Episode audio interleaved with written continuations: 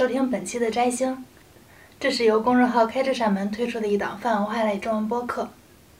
前两天我陆续收到了两个朋友的消息，都跟我吐槽说这个周末可能又要自愿加班。然后我问他们说：“三倍工资吗？能不能前两天假歇一下？”对方说：“哎呀，开不了口啊，就盼着中秋放假了。”无论是职场上还是生活中，开口说拒绝，好像对我们来说都不是那么一件容易的事情。今晚我们的主题就是有一些 no，今天就要说完。这一期来到的嘉宾啊，是一位非常爱笑、非常靠谱，然后看起来就不太会拒绝别人的男生。大家好，我是皮皮。皮皮在我的印象里是一位脾气非常好的人。我不知道对你的认知是不是准确，但是我觉得你应该是那种很少会直接拒绝或者说明确拒绝别人的人吧。要说我是一个什么性格的人呢？就是说实话，我自己也没有特别认真的思考过这个问题。其实我认为自己还算是一个比较沉稳、做事注重实际、注重规则的人，但是有时候可能缺乏一点想象力和创造力，算是一个比较固执的人吧。就是本着从小接受与人和睦、助人为乐的教育，我几乎都没有拒绝过别人。但是随着在大学中有了更深层次的人脉，突然就发现这个有点行不通了，就是身边出现了很多请求你还理直气壮的行为，这就让我非常的不舒服。但是嘴里还是下意识的说行。但是随着自己学业工作越来越繁忙以后，就是实在已经无法顾及到他人的时候。随口的拒绝反倒是更容易了，内心也明白了，说说拒绝好像也没有那么困难。所以现在面对别人的请求，我一般会有三个选择的标准，就是能不能、好不好和想不想，之后再去做一些决定。像你以前就是会不太忍心拒绝别人，然后到你大学的时候开始去拒绝别人，你在说不行的时候，会不会心理上有一些负罪感呀之类的感受？原来的确是有一些负罪感，因为就是平时也是比一个比较热心的人，也比较喜欢帮助别人，就是有点担心，就是如果说我们这一次没有帮他的话，怕他心里会有些不太舒服，诸如此类。其实我也是一个面对别人的请求很难会说不的人。好朋友我觉得没什么，我很乐意去帮忙，而且好朋友通常也不会提什么无理要求。真正让我感到为难的，我发现主要是那一些我们认识但是还不太熟这个社交圈。像我可能偶尔会有人来拜托我帮忙翻译一些文章啊，有的还挺长。还有我喜欢写东西嘛，有的人就会过来跟我说：“哎呀，拉芳，你的文笔好，帮我写个发言稿呗。”有时候有些事儿吧，明明不愿意答应，大家平时没有联系，没有什么交情，费力不讨好，然后还要花费你的很多时间，但就是会莫名其妙的答应了。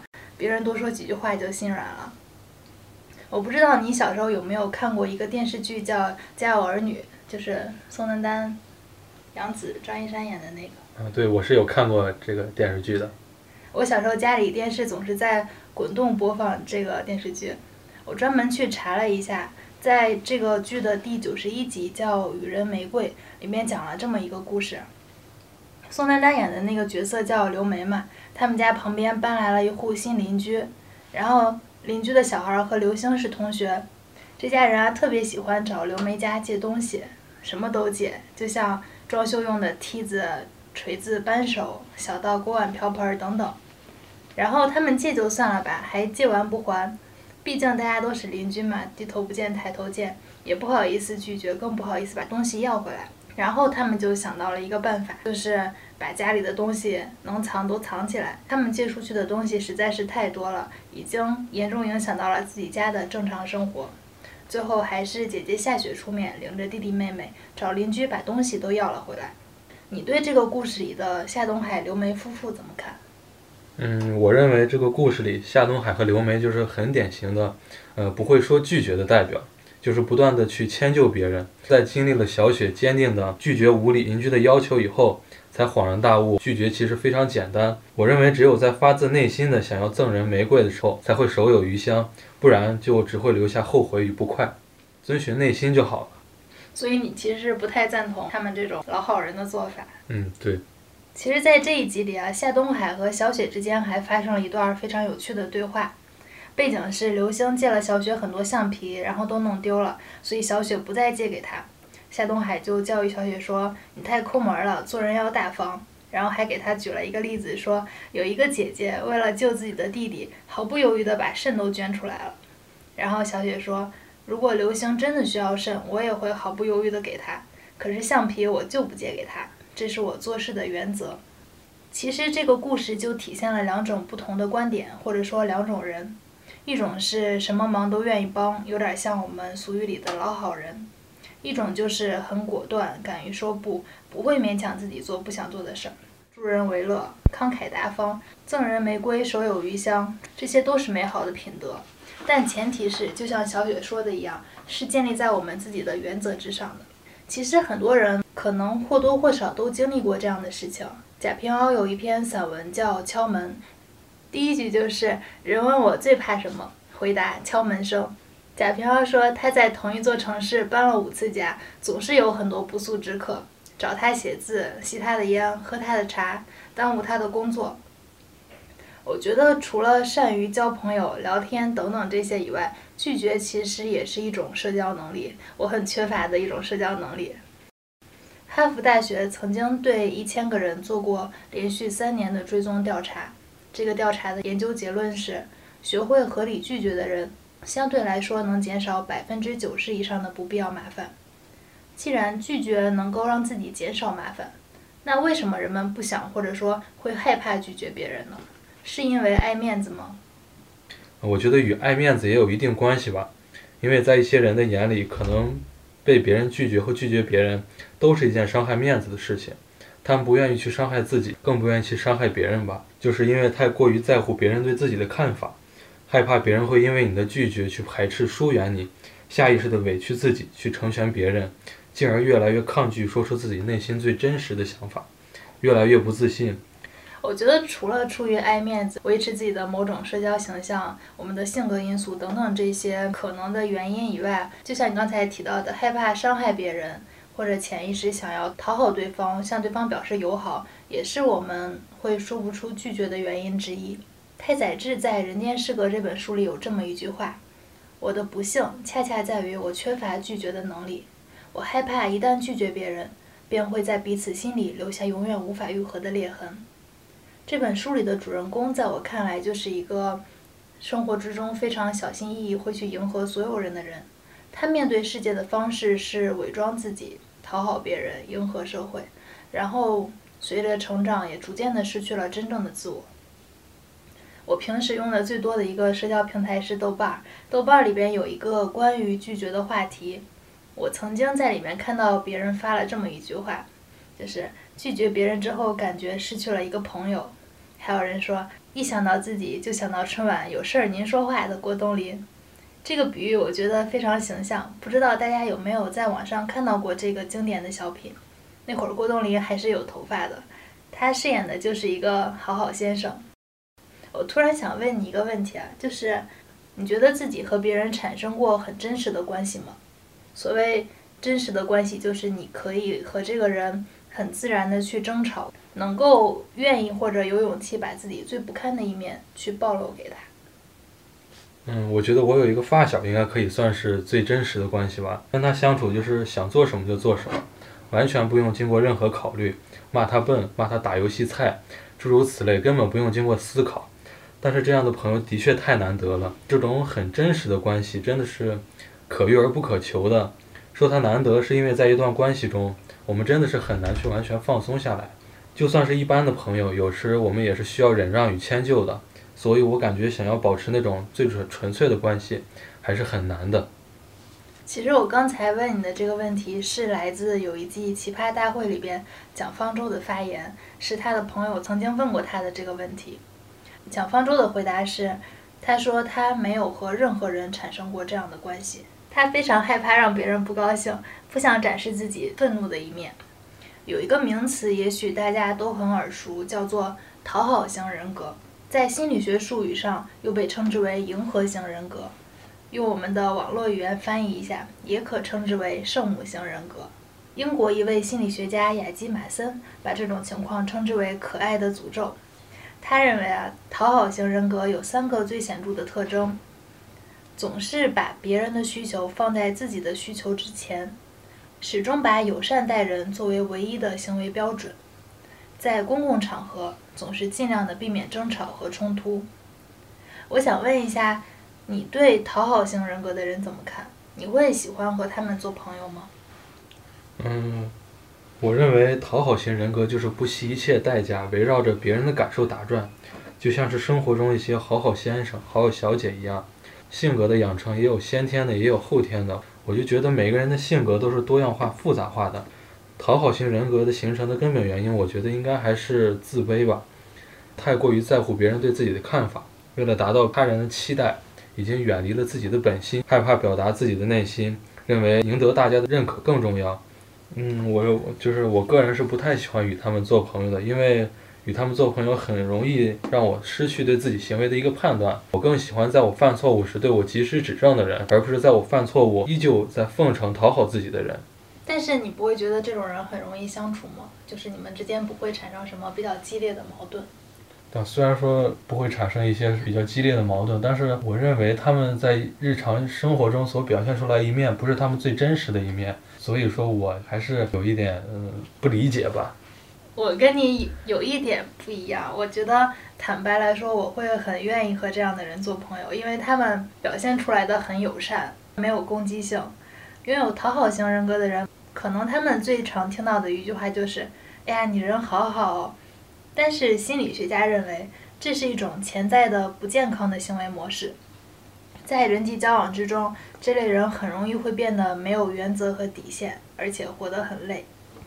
蒋方舟认识到了自己的讨好型人格，他说：“真正能够欣赏到你的人，永远欣赏的是你骄傲的样子，而不是你故作谦卑、故作讨喜的样子。”我觉得拒绝确实是一个每个人都应该去学习一下的事情，善良也需要有一点锋芒。我们需要去光明正大的亮出自己的原则，守住自己的底线，让别人知道你喜欢什么，还有你不喜欢或者反感的事情，这样对方才知道做什么事儿你会拒绝，什么事儿就不要来找你了。如果我们一直都在讨好别人、迎合别人，其实是会迷失真实的自我。有人说拒绝别人最好的一个方式就是不回消息，这个你赞同吗？嗯，我认为这个。说法在有些情境下是合适的，比如说有时候在我在打游戏的过程中，我在做自己的任务的时候，有别人对我发起邀请，因为有的任务实在是比较费时间，打游戏也不是什么非常重要的事情，我一般也不会找别人去帮忙，所以说我有时候心里比较烦的时候，就会装作在挂机的状态，不予理会。但是我觉得在实际生活中，无论如何不回复其他人的微信或者是其他消息，是一个比较不礼貌的行为，因为别人有可能的确是遇到了一些困难，或者说是遇到了一些急事儿，就算不是请求，也应该及时回复，表明一下自己的态度。我觉得是有一点不礼貌，就算是小事也应该及时回复一下。所谓不回复消息啊，其实就是大家熟知的冷处理，我觉得也是可能有效，但是是一种逃避。其实我们可以以一种更加委婉的形式，高情商的去说拒绝。哎，你被别人拒绝过吗？如果别人拒绝你，你是什么感受？在我印象里，没有那种印象特别深刻的拒绝。没有被拒绝过。没有，不是没有被拒绝过，可能是回忆太太惨了。选择性被拒绝的太狠。那那我就大概说一下我眼里的高情商拒绝吧。我认为真正的高情商拒绝，就是直接干脆的拒绝就好了。比起碍于情面导致的误人误己，一个干脆的拒绝，我觉得才是正确的一个选择。曾经看过一句话：当别人向你提出一个难为人的要求时，其实他就已经做好了被拒绝的准备。就算这个时候你拒绝了他，他也不会真的对你生气的。如果说你答应了别人，但是最终没有做到，才是真正会惹别人生气的事情。假如你跟我提个要求，然后我马上很干脆的拒绝了你，你会觉得不够哥们儿吗？或者？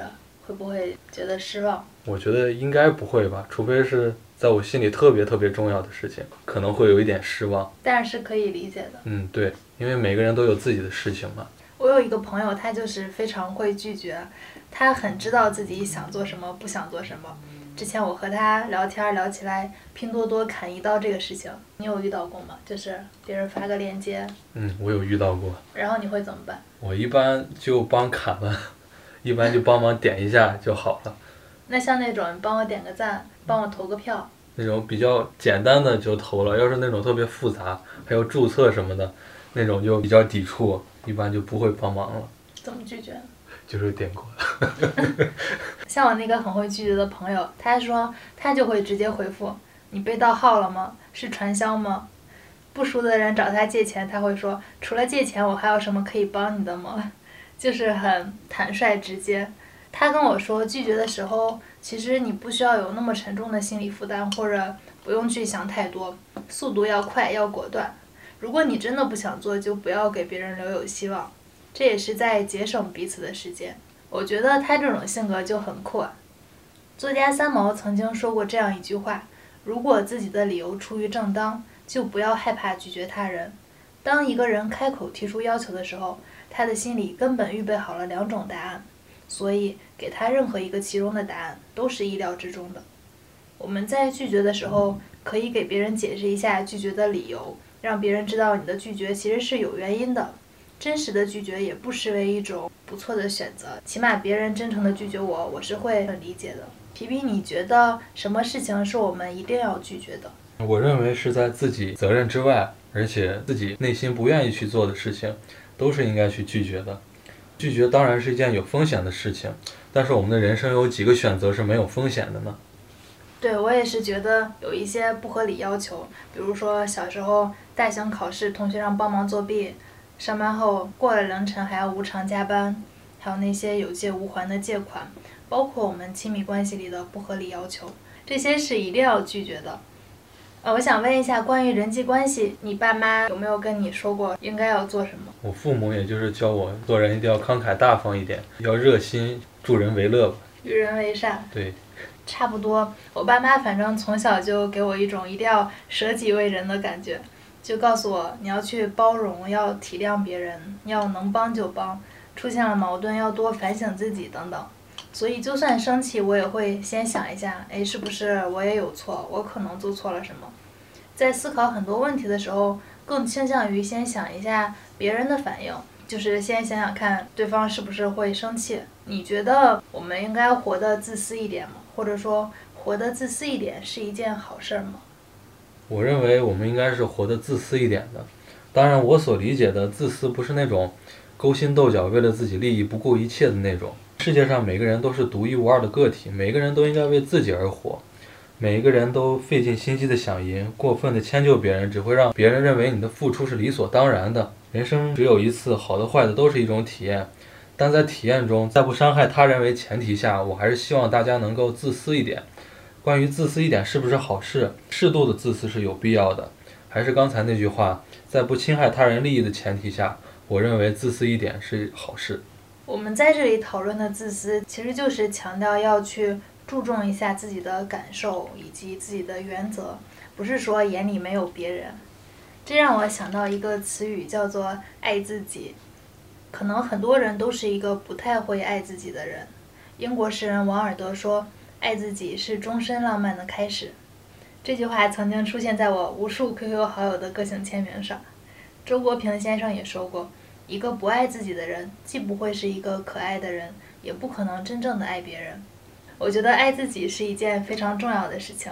人只有首先处理好自己和自己的关系，才能以一个完整的个体去生活，去处理我们身边的社交关系。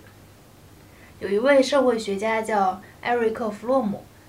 他认为呢，人们之所以会混淆自爱和自私，是因为人们搞错了爱的本质，认为爱是排他的，就是如果我选择了爱自己，就没办法去爱别人。自爱是能做到自己肯定自己，去支持自我的发展和实现，而自私是因为人们做不到自爱，没有办法进行自我支持，才会倾向于通过依赖他人来填补自身的需求。在我看来啊，自爱的人其实是更容易自洽的。你同意这个观点吗？你觉得什么是自洽？我去 B 站上搜到了一段视频，就是那个主持人说，自洽其实是一个与自己内心的一种融洽方式，它不容易与自己的内心产生矛盾，不纠结。在我看来，自爱就是自我尊重，尊重自己的价值，正视自己，不轻易否定自己。当然，这并不意味着过度的自信，相信自己。并不意味着自己无所不能，自爱的含义中也包含了自我认知、爱自己，同时认识真正的自己。所以，我认为自爱的人的确是更容易自洽的。做一个内在自洽的人，不将自己的所有都依附于他人，能够有自己的生活规律，有自己的爱好和追求。我认为这也是人生最好的状态了。你觉得你现在达到这个状态？没有吧？肯定没有。包括今天说的这个话题，其实自己有时候还是没能做到完全遵循自己的本心去拒绝别人，去说一些不。对啊，这其实是一件很难的事情，所以要怎么去追求这个状态？或许就是先与自己达成和解吧，自己去了解自己，去正视自己，找回自己的自信。我觉得应该会对未来有所帮助。